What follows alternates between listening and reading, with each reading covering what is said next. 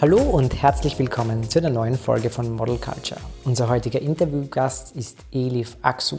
Sie ist Profimodel und zu ihren Kampagnen gehören Sachen wie Charlotte Tilbury, Converse, Topshop, Aces, River Island, ein Musikvideodreh zu The Wanted, eine Kampagne mit Neymar, GQ Japan.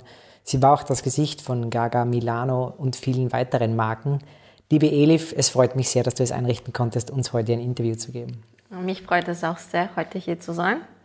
Liebe Elif, was unsere Zuhörerinnen und Zuhörer immer am meisten interessiert, wie und warum wurdest du eigentlich Model? Also, als ich zehn Jahre alt war, habe ich, habe ich ein Interview mit Adriana Lima gelesen. Und da habe ich einfach beschlossen, dass ich Model werden möchte.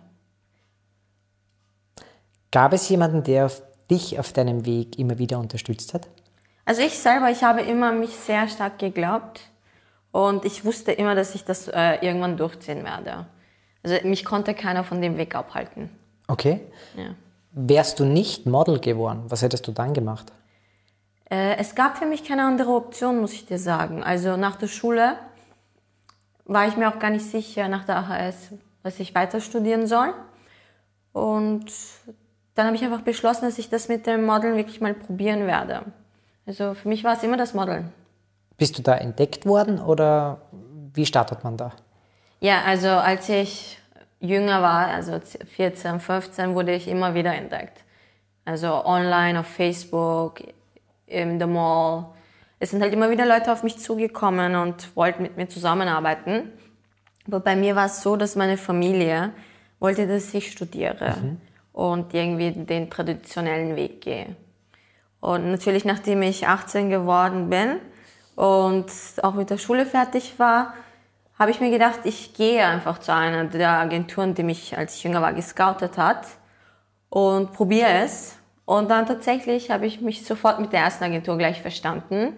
Und die haben mich innerhalb von, ich glaube, einer Woche oder zwei Wochen nach Mailand geschickt Dort habe ich dann auch direkt mit einer Agentur unterschrieben und ich bin wirklich innerhalb von drei Tagen nach Mailand gezogen. Ich bin, ich habe meinen Vertrag unterschrieben, bin zurück nach Wien geflogen, habe meinen Koffer gepackt und bin einfach nach Mailand gezogen, also ohne darüber nachzudenken. Und dann hat das Ganze angefangen.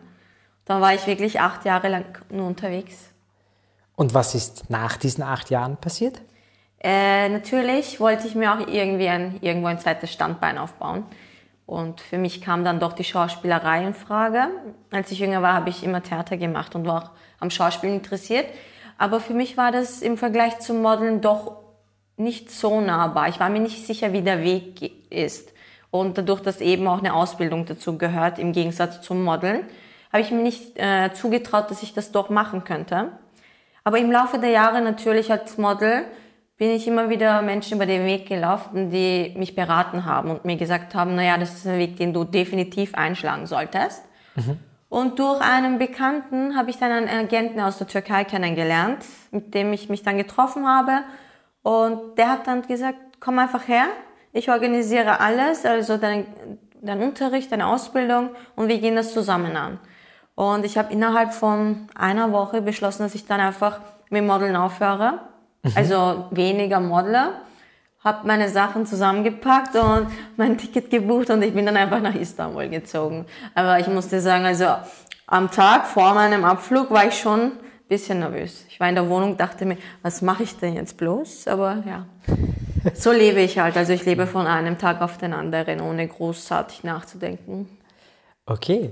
Ähm, schauen wir vielleicht kurz auf das Thema Partnerschaft. Natürlich. Ähm, Inwieweit beeinflusst das Model-Dasein oder das schauspielerische Dasein die Partnerschaft, die eigene? Also im Laufe der Jahre hatte ich einige Beziehungen, würde ich sagen. Aber natürlich ist es nicht einfach. Also dadurch, dass ich viel gereist bin, musst du echt mit jemandem zusammen sein wollen. Da gehört viel Effort dazu. Du musst dir echt viel die Zeit, also du musst dir oft die Zeit dazu nehmen, reisen, Zeit zusammenfinden. Und ich glaube, wenn du als Model mit jemandem zusammen bist, dann meinst du es wahrscheinlich viel ernster als jemand, der irgendwie zur selben Zeit am selben Ort ist, mhm. weil da einfach viel mehr dazu gehört. Aber natürlich hat auch keiner meiner Beziehungen dann schlussendlich gehalten. Es war immer Distanz, man kann sich nicht oft genug sehen, dann ist es dann doch. Also es ist irrsinnig schwierig, den Beruf Model mit einer Beziehung zu vereinbaren, würde ich sagen, aus persönlicher Erfahrung.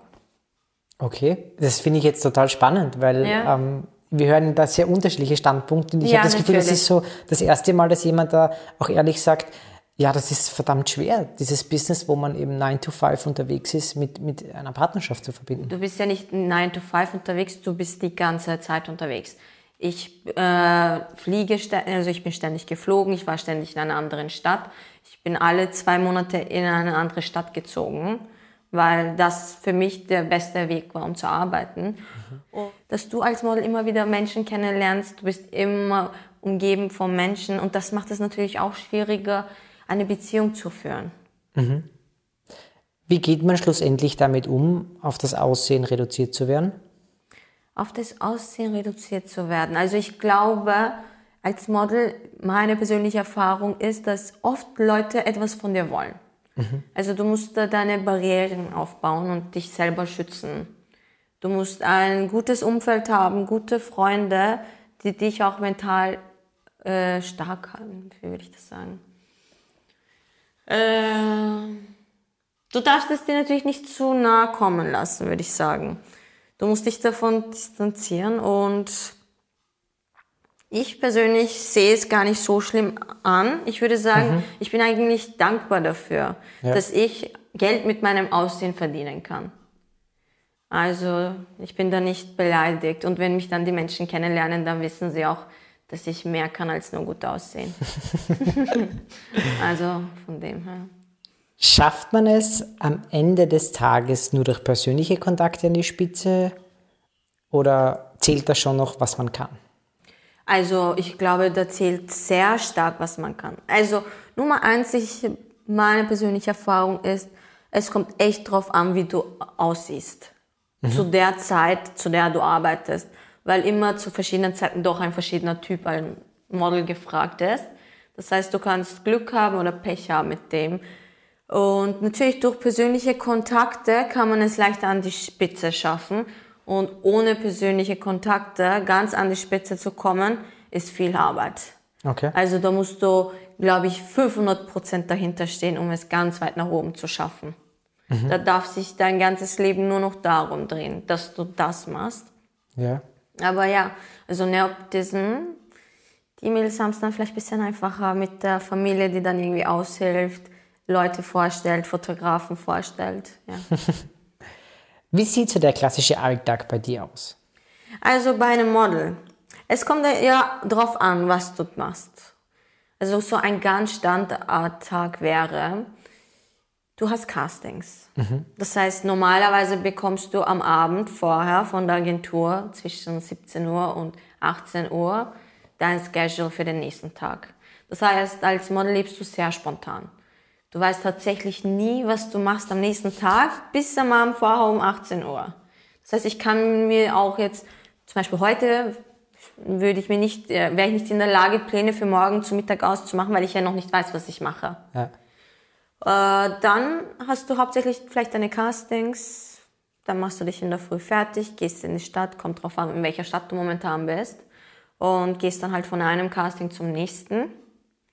Dann bist du halt am Abend fertig und dann wieder nach Hause. Dann würde ich persönlich irgendwann am Abend trainieren oder wenn ich Zeit habe vor, dem, vor den Castings. Dann kann es sein, dass du an einem Tag zum Beispiel arbeitest.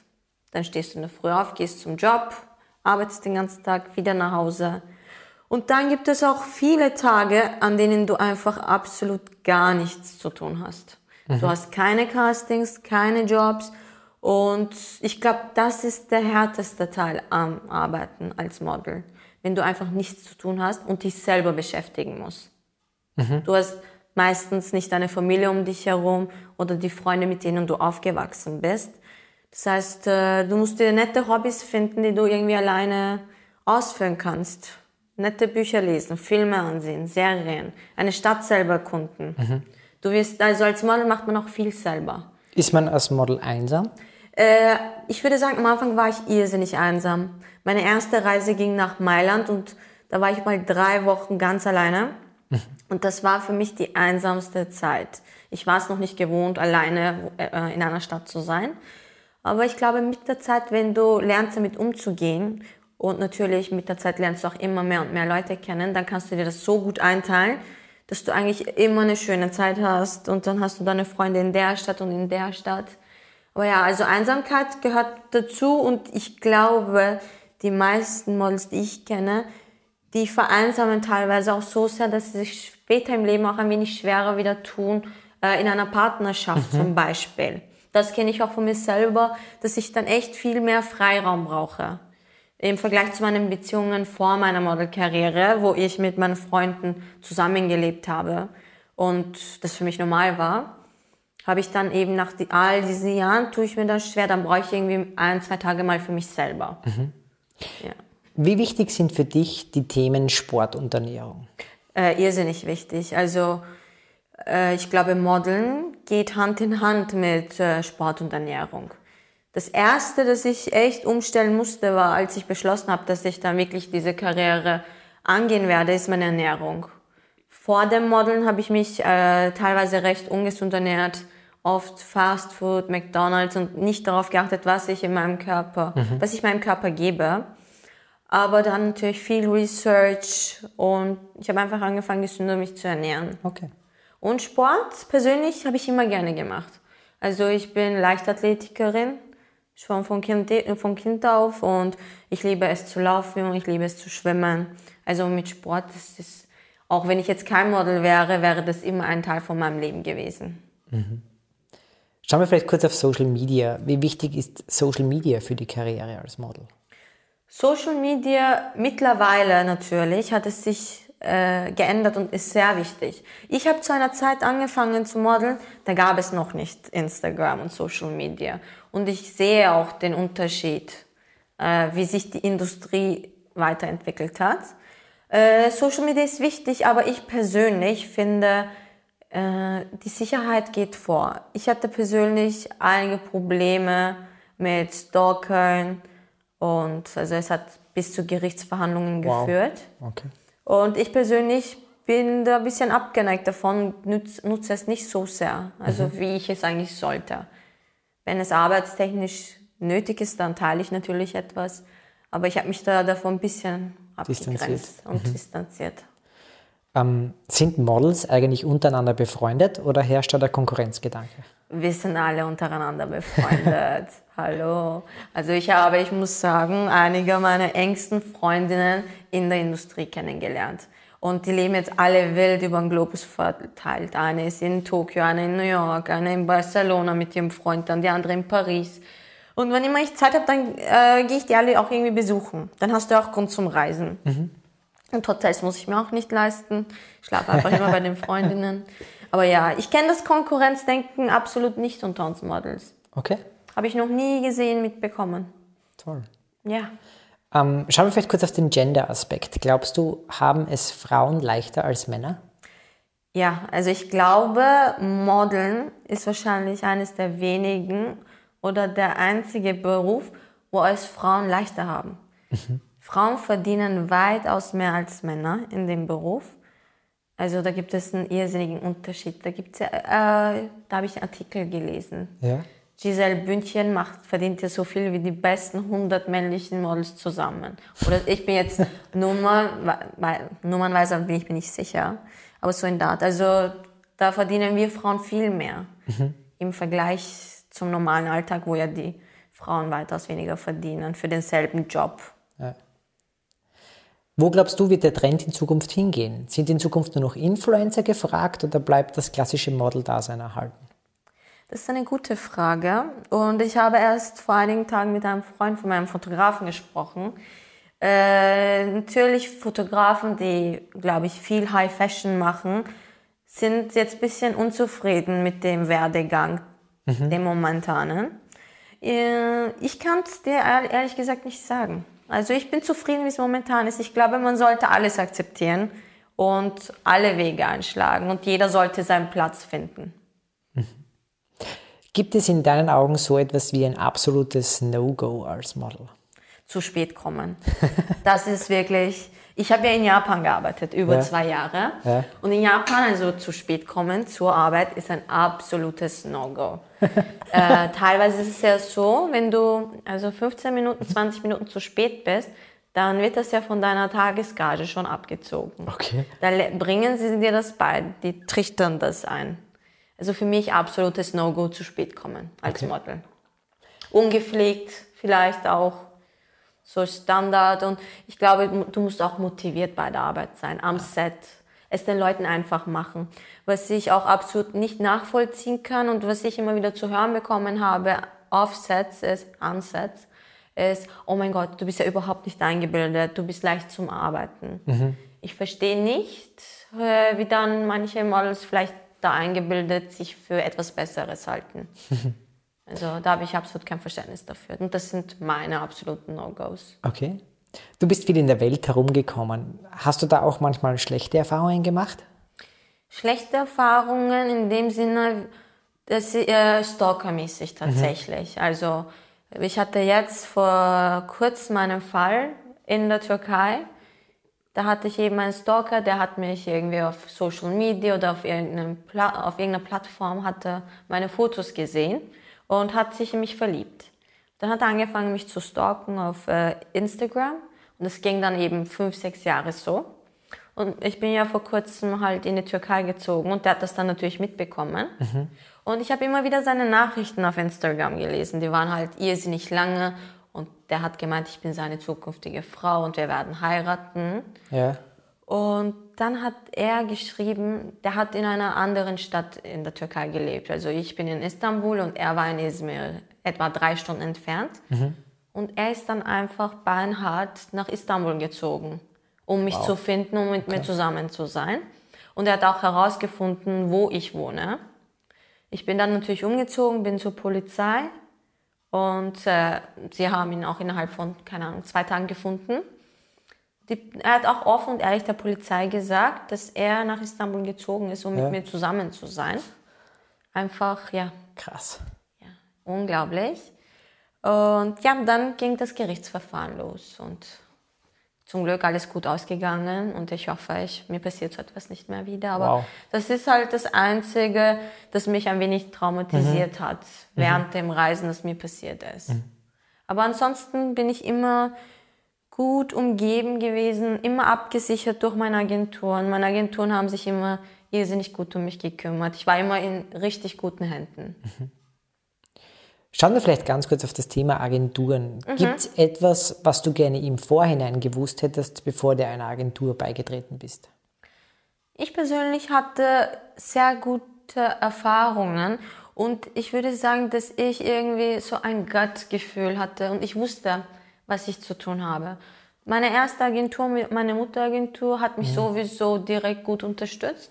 Meine einzige bisschen schlechte Erfahrung, welche dann schlussendlich doch keine schlechte Erfahrung war, war, als ich nach Mailand gegangen bin und dort die Agentur getroffen habe, meinten die direkt, dass ich eben den Vertrag unterschreiben soll. Und die wollten von mir 50 Prozent von meiner Gage.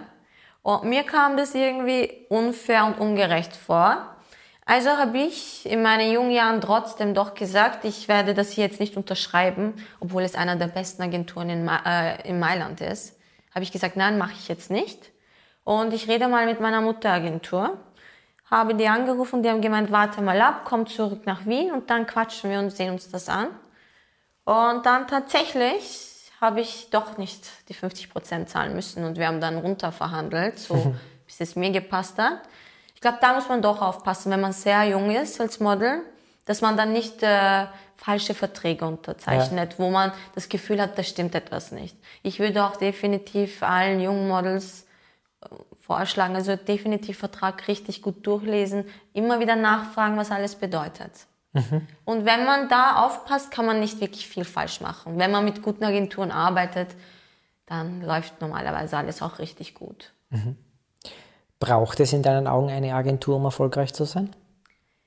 Es hat sich natürlich auch geändert, würde ich sagen, aber äh, im Klass also wenn man im klassischen Sinne modeln möchte, mit Magazinen arbeiten möchte und Commercials shooten möchte, dann denke ich doch, dass man eine Agentur, eine Mutteragentur auch braucht. Okay. Du hast ja vieles gemacht. Mhm. Gibt es irgendwas, wo du sagst, äh, boah, das würde ich gerne noch einmal in meinem Leben machen? Der Job hat mir gefehlt? Der Job hat mir gefehlt. Oder das würde mich besonders reizen? Ich meine, ich glaube, es gibt nicht viel, was du noch nicht gemacht hast. Ich überlege gerade. Ich muss dir sagen, ich bin sehr zufrieden mit meiner Karriere. Ich habe ich hab mir nicht einmal so viel erwartet von meiner Karriere, muss ich dir ehrlich sagen. Als ich schon mein erstes Shooting hatte, war ich schon so cool. Ich bin jetzt Model. Und als ich meinen ersten offiziellen Job hatte in Mailand, nach zwei Wochen Castings, war ich so gut. Jetzt habe ich es geschafft, jetzt kann ich schon wieder aufhören. Und dann kam halt immer mehr und mehr. Deswegen, also, ich bin echt zufrieden mit dem, was ich erreicht habe in Okay. dem Job. Was war einer deiner größten Jobs oder besten Jobs, wo du sagst so, wow, der, das war Wahnsinn, das hat mich beeindruckt? Das hat mich beeindruckt. Also definitiv äh, der Werbespot für Oppo.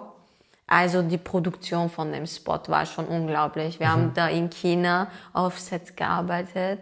Da wurden Millionen ausgegeben für einen eineinhalbminütigen Spot. Also das war schon recht beeindruckend. Krass. Und das war auch dann eigentlich bei dem Job, äh, habe ich da mit dem Direktor gesprochen und er hat auch dann richtig gepusht. Also du musst in die Schauspielerei, du hast so ein Talent mit der Kamera, mit dem Video. Okay. Das war dann auch einer der ausschlaggebenden Punkte, wo ich dann gesagt habe, dass ich doch vielleicht das mit der Schauspielerei durchziehe.